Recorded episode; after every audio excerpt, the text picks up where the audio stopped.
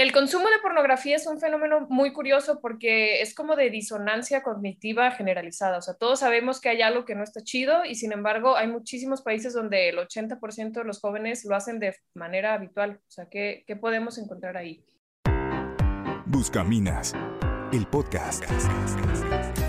Independientemente de que estés a favor o en contra del consumo de pornografía, nuestra intención es abrir la conversación sobre el tema, ¿no? Repasar un poco sus orígenes, qué repercusiones tiene y encontrar si es que existen alternativas pues más funcionales, ¿no?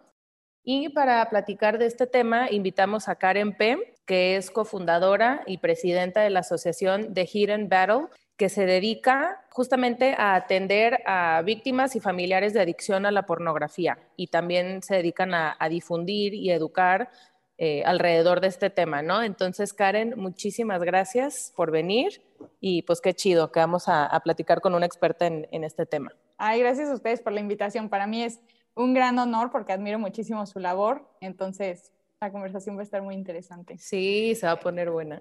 Gracias, Karen. Entonces, bueno, para entrar un poquito en, en, contexto, si queremos entender dónde estamos parados hoy, pues vale la pena como que irnos unos pasitos atrás a los inicios de, la pornografía ya como producto, ¿no? Y para esto tenemos que considerar dos factores que se juntaron a mediados del siglo pasado. Por un lado fue eh, el final de la Segunda Guerra Mundial y por otro el desencanto de la religión, sobre todo del cristianismo, ¿no? Entonces, explicados brevemente, cuando la Segunda Guerra Mundial acaba, eh, el consumismo fue usado como un método de, control social, ¿no? Entonces, recordemos que el gobierno de Estados Unidos buscaba como salvaguardar su democracia y reactivar la economía, o sea, tenían que echar a andar toda la maquinaria, ¿no? Y para esto necesitaba ciudadanos, pues de cierta forma como tranquilos, sumisos, que no estuvieran eh, alborotados y que no se dejaran sobre todo seducir por el modelo soviético, ¿no? Por, la competencia. Entonces, bueno, ¿qué es lo que hacen los gringos? Contratan a un sobrino de Freud que se llama Edward Bernet, que es el genio de las relaciones públicas, y, con, un conocimiento muy profundo de, de las masas, de cómo funcionamos a nivel masivo, este señor hace alianza con el gobierno de Estados Unidos y con la CIA y con las empresas y literalmente armaron una estrategia para convertir a los ciudadanos en lo que ellos llamaron máquinas de felicidad. Es decir, lograr eh, vendernos la mayor cantidad de cosas este, para así mantenernos distraídos de todo el desmadre político que estaba pasando, pues como a modo de placebo, ¿no? De, oye, tú, tú eres feliz y compras esto y tú vas a ser más libre si compras esto otro. Y, y la neta es que lo lograron. Y cuando yo entendí esto me hizo demasiado sentido, porque pues así como se disparó la oferta y la demanda de coches, de, ropa, de moda, de artículos del hogar, con esa promesa de convertirnos en personas más felices, más sexys, más libres, pues el sexo claro que también se convirtió en un producto. Entonces, si a esto le, le sumamos el freno que antes ponía la religión como en cuestiones de moral, porque ya no le hace sentido a la gente, ya no encuentra como mucha esperanza después de, un mundo en guerra y, de todo el caos espiritual de, de todo mundo, y le sumas la revolución sexual de los 60, pues se hace una combinación como muy, obvia, ¿no? Muy lógica. Entonces, bueno, esto es como para entender de dónde viene Hugh Hefner, justamente el papá de los pollitos, con Playboy empezó a finales de los 50. Él entró perfectamente en, esta época de la que estamos hablando, ¿no? Y, ahora, varias décadas después, con las nuevas tecnologías, te encuentras con cosas como OnlyFans que democratizan y normalizan la pornografía, pues poniéndola al alcance de todos. Ya, o tanto de consumidores como de productores. Entonces, esto sí es sin precedentes y, y, es el resultado de una década donde las redes sociales nos han vuelto al mismo tiempo voyeristas y narcisistas. ¿Qué quiere decir esto? Pues que estamos obsesionados con ver la intimidad de los demás, pero también con mostrar la nuestra.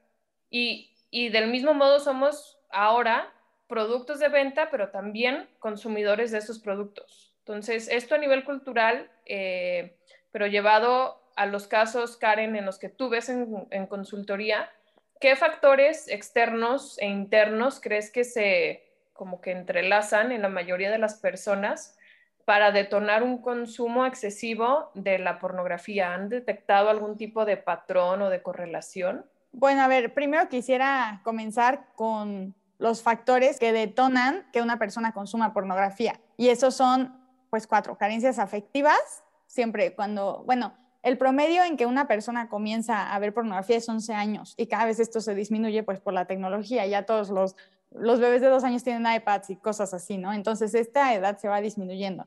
Entonces, muchas veces también por este uso de la tecnología comienzan a verlo. También, como dije, carencias afectivas, o sea, si la persona se siente sola en esta edad de cambios de, pubertad, nadie le explicó este tema de la sexualidad, del crecimiento, del desarrollo, eh, pues las personas, muchas veces los niños, los adolescentes, buscan respuestas que ni la escuela, ni los papás, ni los, o sea, que nadie les está dando. Entonces lo buscan o con los amigos o con internet, el porno, todo esto, ¿no?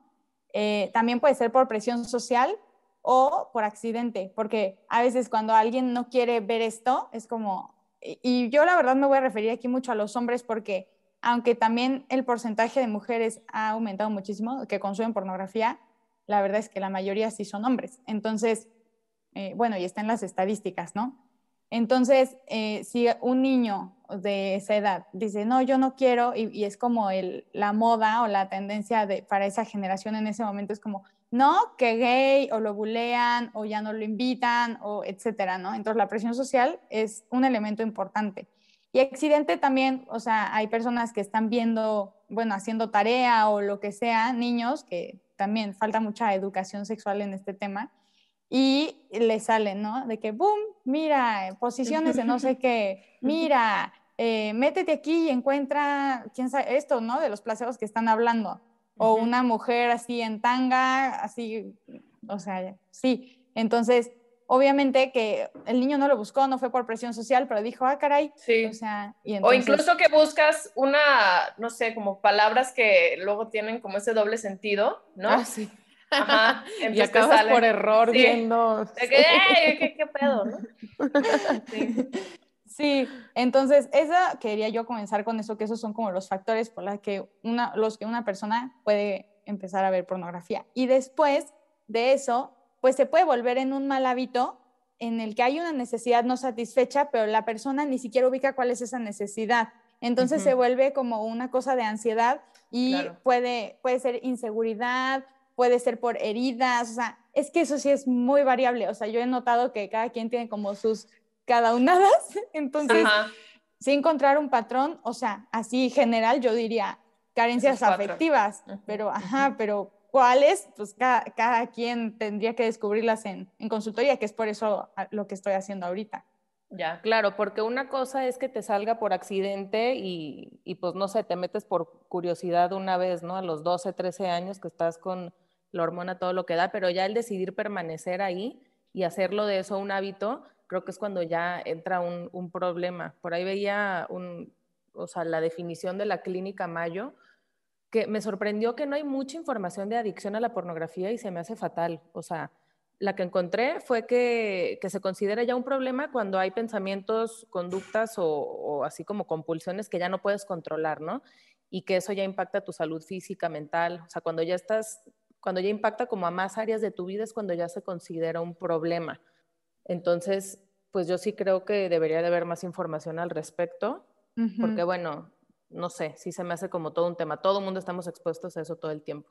Sí, incluso en las series. Y yo también he notado mucho, esto sí lo he notado cañón, que es para descargar ansiedad o estrés. O sea, que a veces ya personas, no, esto no lo he notado tanto en, en adolescentes ni nada, sino más bien en adultos que es como, ah, estoy súper estresado, eh, tengo que hacer mil cosas y se sienten muy ansiosos y van y ven pornografía y se masturban como para descargar esa energía. Claro. Para dormir bien. Yo lo he visto hasta recomendado para dormir bien. Pero bueno, sí, es como también consecuencia de, de, de un estilo de vida contemporáneo que está súper cargado de estrés y como medios muy accesibles y fáciles para, entre comillas, canalizar ese estrés, ¿no? O sea, que pueden ser pues las adicciones al final de cuentas, ¿no? A lo mejor el motor que te lleva a hacer eso, o que te lleva a fumar compulsivamente o a fumar mota o lo que sea, ves bajo ese, bajo ese pensamiento de voy a canalizar mi, mi estrés, ¿no? Claro, sí, la muletilla, pues. Sí, exactamente. Entonces sí. pues está cañón que, que si se está exponenciando el consumo, y por lo tanto la adicción, pues que tampoco haya tanta información. Entonces tu labor ahí como que todavía más clap clap, ¿no? O sea, aplausos de que, de que te estés aventando. ¿Cuántas más organizaciones hay en México haciendo lo que tú haces, sabes? Creo que somos los primeros en México y no sé si seamos los únicos, pero yo no conozco otra. Nosotros eh, nos guiamos mucho también que admiramos a Fight the New Drug, pero bueno, ellos son gringos. Ajá. ajá. De hecho, un congreso de The Hidden Battle que son congresos masivos que hacemos, trajimos a Clay Olsen, que es el CEO y cofundador de, de Fight the New Drug. Y sí, o sea, como que el movimiento ahí está mucho más fuerte y de hecho ha crecido otro allá en Estados Unidos, justo por este tema de los escándalos de Pornhub, claro. que se llama Exodus Cry y, es una campaña justo por, en contra de, de, que muchas de esas escenas son violaciones reales, hay mucho abuso, claro. de personas. Sí, qué bueno que tocas ese tema. A ver, para quienes no tengan más contexto, este, hace unos meses, y tú complementa, Karen, o corrígeme si, si me falta algo, eh, salió un escándalo de Pornhub, que es el sitio de pornografía más grande, o sea, millonario, porque puso, sacó a la luz como este tipo de situaciones donde se veía que muchas de las relaciones que se mostraban ahí no eran consensuadas, o sea, eran producto de abuso, maltrato, tráfico, eh, incluso eh, pedofilia, ¿no? Entonces, eso generó como muchísima indignación y, conciencia. Y de todos los sectores, ¿no? O sea, yo claro. sí creo que todo mundo estuvo de acuerdo independientemente de su este, afiliación política religiosa, o sea, como que todo el mundo dijo, no mames, sí, o sea, sí se están pasando de lanza, ¿no? No, y además que tiene su base en Canadá, ¿no? Uno de los países más progresistas y que resguarda más esta onda de, ¿no? Pues esta onda de, de, proteger a las mm. personas y bla, bla, bla, y cómo es posible que Derechos se trata de, sí, se trata de varo, entonces ahí sí el gobierno hace oídos sordos, ¿no? Y no pone límites en una situación totalmente abusiva. Sí, totalmente. Pero bueno, la campaña sí ha tenido sus frutos. De hecho, ya quitaron el, el botón de download. Visa y Mastercard ya no, o sea, ya no puedes usar esas tarjetas para pagar, eh, pues tú, como tu suscripción a ese sitio. Como que sí ha habido pequeños pasos. Claro, justo por esta, a ver, tenemos mucho más en, en común, ¿no? A veces, o sea, pensamos que funcionamos en polos, ¿no? Porque así nos los presentan los medios de comunicación, las redes tienden mucho a polarizar, pero aquí sí hubo como un frente común de decir, no manchen, o sea, esto es, a todo mundo nos importa y, y no, justo estas acciones. Lo de download era un botón que había porque podías descargar los videos, entonces, por ejemplo, yo leí el caso de una morra que hacía arruinada porque subieron un video de ella en Pornhub y por más que lo denunciaba, como ya los habían bajado, pues los volvían a subir, entonces era así como claro. un ciclo sin fin donde eternamente estaba ella ahí, ¿no? Entonces fue una de las decisiones que se tomaron y pues, pues bueno, ¿no? Algo es algo. Y como que esto ha abierto la, la, puerta a la llamada pornografía ética, ¿no? Que, que me gustaría hablar un poquito de eso. Eh, no sé, como que a raíz justamente de esto de Pornhub, eh, se empezó a hablar de, de, la regulación tanto como de la profesión, de, de, de, las mujeres o hombres que deciden estar en ese medio, así como de, del, ¿cómo se llama? Del, como producto de consumo, pues. Entonces, híjole, no sé, Karen, pero yo sí veo la pornografía como una cebolla que vas pelando y van saliendo como más y más capas. No es nada más algo que, que afecta a nivel personal, sino, sino que impacta a nivel social. Entonces, yo no sé si la pornografía ética realmente sea una solución. Este, ¿Tú qué, qué opinas de toda esta como tendencia? Y los efectos a nivel personal, yo no sé si hay una diferencia o no entre la pornografía ética o la no ética. Bueno, estuve pensando justo cuando me dijeron esto de la pornografía ética, eh, investigando esto de la regulación. Bueno, primero tenemos que partir de que no hay una garantía. O sea, cuando te dicen ética, tú como consumidor no puedes saber si de verdad la persona está consensuada, porque a veces, eh, si es eh, víctima de trata, las amenazan o con sus papeles o con matar a su familia o con cosas. O sea, realmente no podemos saber que en serio esté garantizado que es en libertad. O son muy pocos. Poner otro ejemplo, nada que ver, pero, pero me acordé, justo estaba viendo un documental del, del atún Dolphin Safe, que, que, tienen como este certificado de que neta no matamos delfines y es bullshit. Entonces tú como consumidor te crees muy consciente y muy responsable por comer atún que no daña delfines pero no es cierto, nada más te lo dicen como para que te sientas bien. Y con la pornografía, esto que dices, pues me hace sentido, ¿no? Que sea como otra estrategia más de marketing para que la gente siga consumiendo, pero ya como que con la conciencia tranquila, ¿no? Exacto, como que es una pildorita. Y, y, la verdad aquí sí quiero comentar varios puntos. O sea, la persona que lo consume, o sea, la, la pornografía es adictiva, sea entre comillas ética o no lo sea. Es adictiva. Y por eso también pues pobres de las personas que no lo pueden dejar. O sea, hay muchas personas que se sienten vacíos, se sienten solos, están de ociosos y acuden a esto, a la pornografía y, a la masturbación. Pero al final, que sea ético o no ético, eh, son los mismos efectos para el consumidor. Claro. Y pues sí, aparte de que es adictiva, también afecta las relaciones, especialmente con su pareja, porque te aleja, porque hace que tengas expectativas mucho mayores y súper fantasiosas de la persona con la que estás, hace que quieras pasar más tiempo con la pantalla que con una persona real. Incluso hay personas que se excitan más con pantallas que con, pues, que con su pareja que tienen al lado desnuda, así. O sea, de hecho, tú, me, tú me decías que tratas mucho con esposas, ¿no? De, de güeyes adictos a la pornografía. ¿Cómo, o sea, cómo es eso para, para la mujer? ¿Cómo le afecta de forma indirecta el que su pareja tenga esta adicción? Pues sí, también es fuerte porque es que es muy duro, es una realidad muy dura porque ya es un comportamiento compulsivo. El hombre o la mujer que sea adicto, aunque lo quiera dejar, no puede. Y es que la pornografía es muy peligrosa porque no es una sustancia.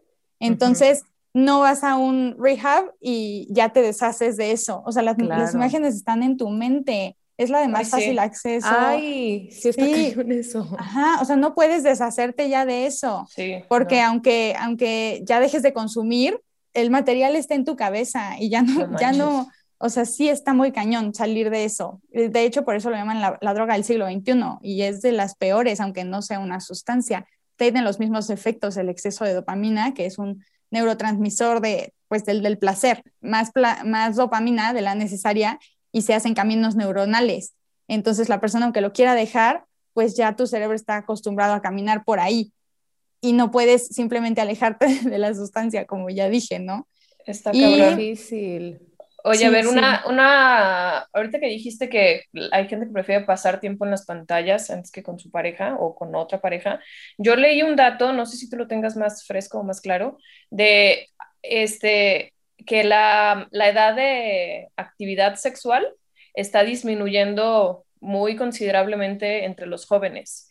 Ah, y, y, mucho en función de, de estos nuevos accesos a, al sexo, bueno, ¿no? Sexo virtual, pues. Eh, consumimos más sexo que nunca, pero estamos teniendo exactamente, sexo exactamente, esa es la idea. Mm.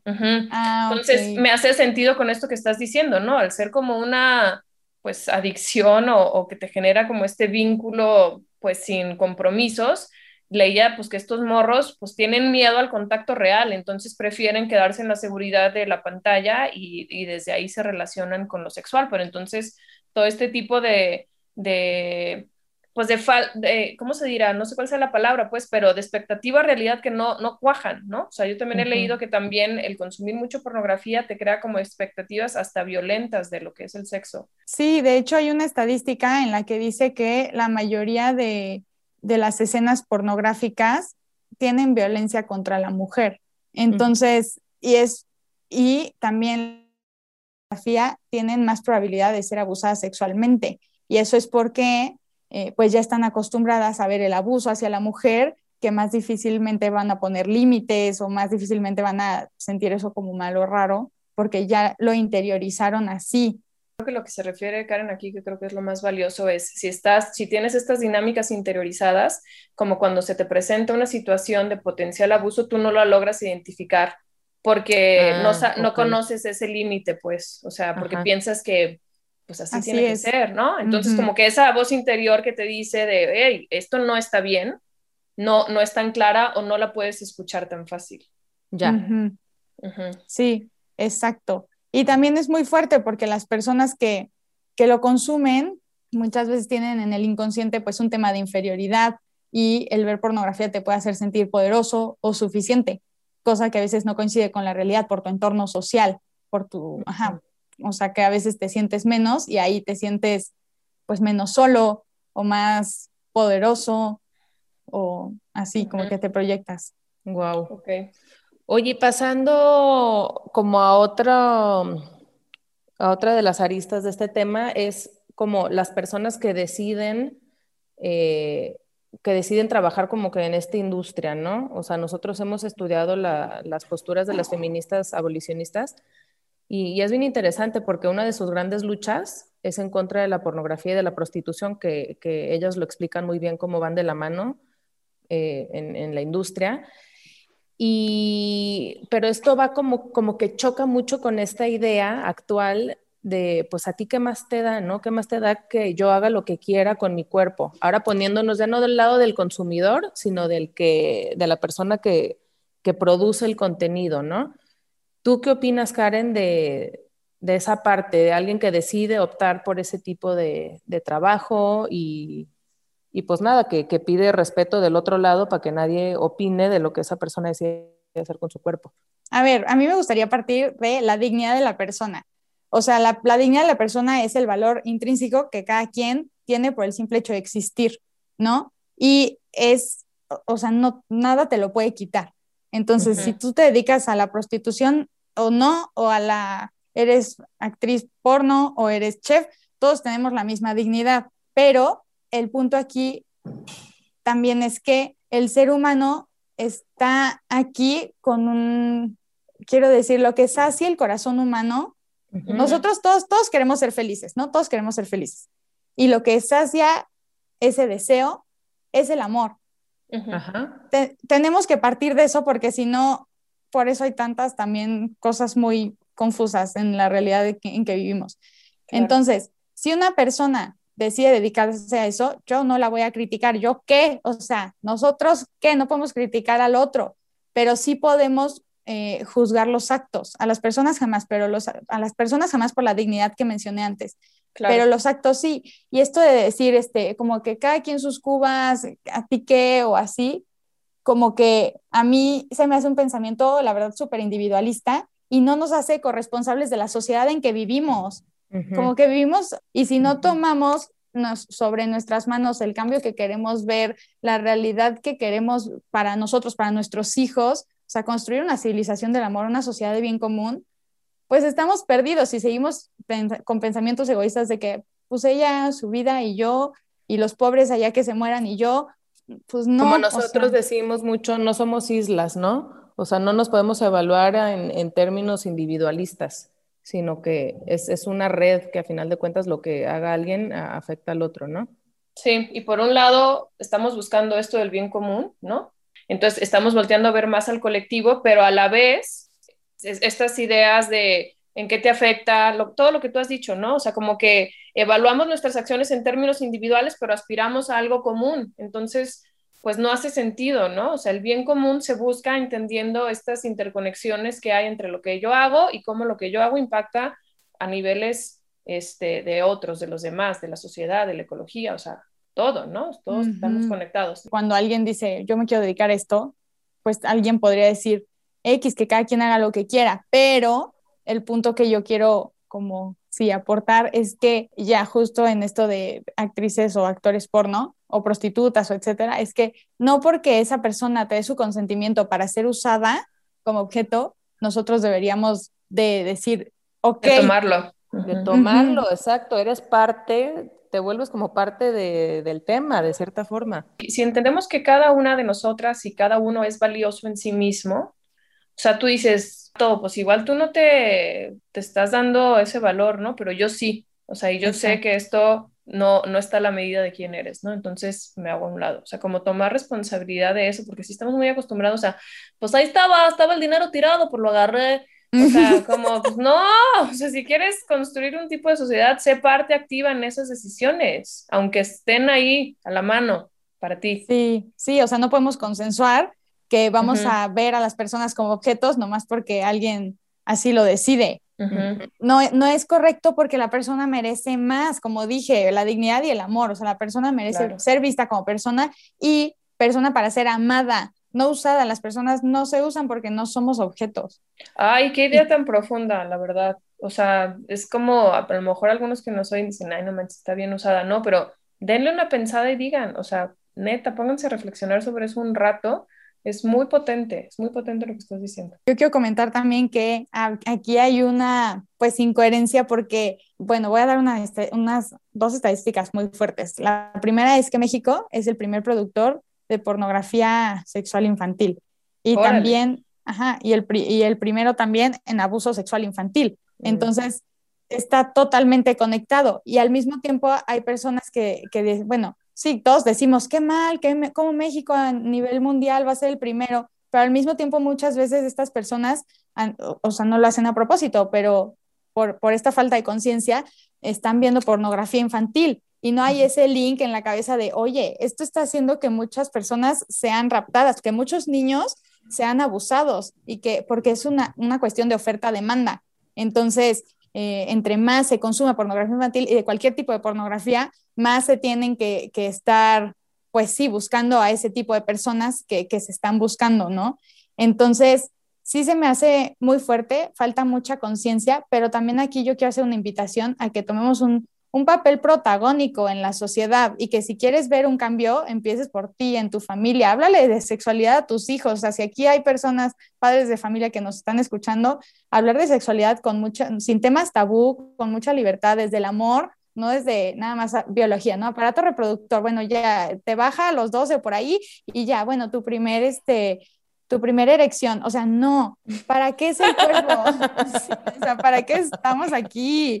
O sea, es que de verdad es así, así lo dicen como, ay, la primera vez y no sé qué, y ya a los 15 les empiezan a dar muchas veces condones a sus hijos. Y es que todo es parte de toda una cultura que yo digo, es que hablemos de amor, de verdad, si es lo que está hacia el corazón, no podemos andar jugando con nuestro propio cuerpo ni con el de los demás, no, no podemos hacer eso, pero falta hacer conciencia, así que las felicito, qué bueno que tomaron este tema y gracias por invitarme.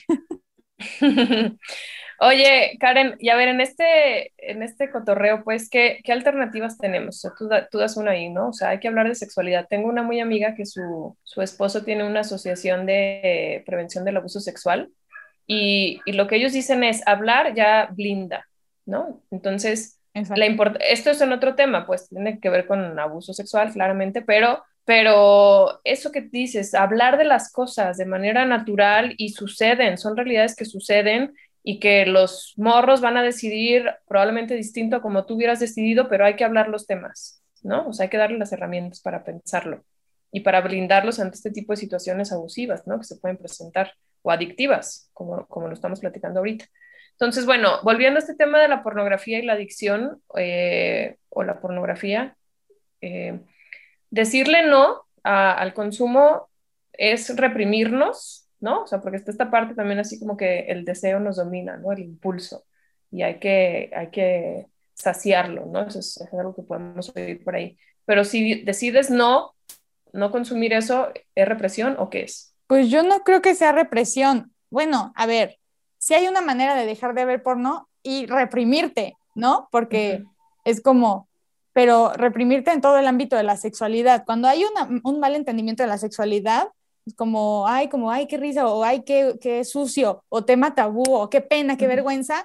No, pues es parte del ser humano, todo tú eres un ser sexuado, todo tú eres hombre o mujer, ¿no? Entonces, yo no creo que sea reprimir, al contrario, si se opta por el amor, el, cambio de mirada, yo creo que ese es, la, ese es el punto aquí más importante, el cambio de mirada, que dejemos de ver a las personas como objetos y las miremos como lo que son, como personas con dignidad. Entonces, eh, ya que los podemos ver así, pues es todo un, un cambio, porque no es solo a la persona detrás de la pantalla, también es al que está al lado de mí, que también ya lo estoy usando para, para mis propios beneficios, no necesariamente sexuales, ¿no? Esto pasa también incluso desde primaria, ¿no? Y que nunca le hablan a un niñito y de repente en exámenes todos son sus amiguitos, ¿no? Eso es uso también. hay que educar para amar. Pero bueno, volviendo al tema, eh, no hay que vivir la sexualidad de manera eh, reprimida, sino hay que canalizar los impulsos que no son instintos, instintos tienen los animales, ellos no pueden decidir, nosotros tenemos impulsos porque podemos decidir sobre ellos, los humanos. Entonces, canalizarlo y orientarlos hacia el amor verdadero y hacia la espera. Por ejemplo, los jóvenes hay que, hay que invitarlos mucho a vivir esa espera, la espera de, eh, a ver, ¿el placer sexual es malo? No, no hay que verlo como malo, es algo muy bueno, pero si se, si se separa del amor, pues entonces terminas usando o dejándote usar. Y eso, y eso vacío, o sea, eso hiere profundamente nuestra, o sea, nuestro corazón como mujeres o como hombres. Es horrible. O sea, esto de, está súper romantizado, ¿no? De que justo en las series, en las películas, hay primer date, tienen relaciones y luego ya no, luego no se vuelven a ver, pero nadie sufre y no hubo embarazo y no hubo enfermedad de transmisión sexual y todo bien. Eso no, o sea, en How I Met Your Mother o así, ¿no? O sea, que dices, oye, qué tontería, o sea, eso no, eso no es real, eso no es nada real, la gente sí lo compra. Claro, y, y, y, otra parte ahí, o sea, lo que no se habla, ¿no? Las heridas que no se hablan, así los apegos que, que igual con la edad los vas entrenando, entonces ya puedes tener sexo casual sin apegarte, ¿no? Pero lo que yo veo también es, si, si, si ejercitamos esta vinculación, ¿no? De lo, afectivo con, lo sexual, también tu corazón se va pegando a otras cosas que son muy relevantes, los demás, eh, el involucrar temas sociales, cívicos, este, profesionales, o sea, porque sí es, es un área que acapara mucho, o sea, como, como el amor es lo que nos sacia y, y, y si lo estamos ahí como pegando a lugares, pues como inmediatos, nos pierde esa capacidad de verlo no inmediato, que es lo que trasciende, pues, ¿no? Que, no son siempre, o sea, es como, pato, pues no, no, no todo es a cuántos te cogiste el fin de semana, ¿no? O sea, es como otras cosas de interés para la vida, para tu persona que lo pueden enriquecer, ¿no? Entonces sí es un área que puede acaparar y dejar desatendidas otras que también dan mucha satisfacción y bienestar personal y social, pues, ¿no? No sé si lo, si sí, lo estoy expresando. Justo yo lo que pienso es eso, que hay que reorientar los deseos para que la necesidad real quede satisfecha. La necesidad real, ¿qué busca la gente que ve pornografía? ¿Qué, ¿Qué están buscando? Y para eso también de verdad los invito a los que sienten que no pueden más dejar este hábito a que empiecen un proceso de acompañamiento. Para eso estamos nosotros de Hidden Battle, para acompañar a la persona que necesite, eh, o sea, como que dejar esto, pero siente que ya no sabe cómo ni siente que es un esclavo, porque eso sienten, o sea, sienten que les llega esto y no, no como, es como una ansiedad y no pueden decir no, es horrible, pobres, sufren mucho. Entonces, aquí estamos para, para acompañarlos, de verdad. Súper, muy bien, pues dejaremos ahí los datos. dejar, ajá, es lo que voy a decir, vamos a dejar ahí todos los datos de, de Karen, de la asociación, para que de verdad se comuniquen con ella, que está súper preparada para, para, orientar a las personas que están pasando por eso. Sí nos gustaría como que dejarles ahí esta semillita para reflexionar. No sé si quieres agregar algo más, Karen. Sí, quisiera dar algunos tips prácticos, así como para alguien que nos está escuchando y dice, ay, ¿por dónde empiezo? Importante, por ejemplo, eh, hay muchos grupos de WhatsApp donde eh, o de hombres o de puras mujeres, yo lo he visto más en hombres que, que mandan pues puras imágenes, mucha pornografía, eh, poner un alto, o sea, o salirte del grupo o silenciarlo o estarlo vaciando sin verlo, eh, que es más difícil eso, es mejor, la verdad, salirse, o sea, ser tajantes con la pornografía, no se puede dialogar, o sea, hay que ser tajantes con ella, dejar de seguir esas páginas de Instagram, em, dejar de dar esos likes, porque lo que das like, eso se alimenta tu feed. Entonces, si estás en una lucha, y le estás dando like, pues te va a seguir apareciendo, ¿no? Cuidar la música que escuchan, o sea, el reggaetón a veces es pornografía escuchada, cuidar la música que escuchan, hacer ejercicio, estas personas que lo hacen como descarga, de verdad es mucho más sano y funcional hacer ejercicio, eh, tener vida espiritual, de la religión que cada quien sea, es muy, muy, o sea, aporta mucho en esta lucha, porque solos a veces no podemos, en cualquier adicción te dicen que, a ver, no todo el que consume pornografía es adicto, pero sí en, todas las adicciones te invitan a tener a un ser superior que te ayude, porque solo somos muy débiles, ¿no? Eh, encontrar tu propia motivación. Yo conocí a una persona que era adicta y decía, a mí quien me motiva es mi futura esposa. Era, era un, chavito como de 24 y decía, mi futura esposa. Y ni, ni, novia tenía, pero eso le ayudaba a dejarlo y a decir no en los momentos de, de mayor intensidad como pues de lucha, ¿no? También, eh, pues conocerte, conocerte a ti mismo, si ya sabes cuándo lo haces, a qué hora, tus, las cosas que te desencadenan quererlo hacer, pues te vas alejando de esos caminos y tomando otros. Y pues vivir, vivir para el amor, ver a las personas con dignidad y, saber que lo que realmente sacia es amar y ser amados. Y, y la sexualidad es buena, pero vivida con personas reales y con una relación comprometida, recíproca, con una entrega total. E, esa es la invitación. Me encanta, me encanta. Muchas gracias este, por, pues por todos estos tips que nos das, por, por compartirnos tu, tu, conocimiento, lo que has aprendido a lo largo de este tiempo viviendo de cerca eh, cómo es estar en la lucha, ¿no? Entonces, pues muchas gracias a todos los que nos escuchan. Si les gustó el episodio, eh, compártanlo con alguien que pueda servirle, con alguien que, sepan que está luchando con esto. Y, bueno, no olviden seguirnos en redes sociales como arroba somos.buscaminas. ¿Y cuáles son tus redes, Karen? De este movimiento para prevenir el consumo es de Hidden Battle es la batalla oculta, pero, pero en inglés. Y, yo, Karen P, 24, si alguien necesita o quiere acompañamiento o algo del estilo, yo feliz. Muy bien, pues muchísimas gracias. Acuérdense, no se apendeje, cuestiona lo que ves. Hasta pronto.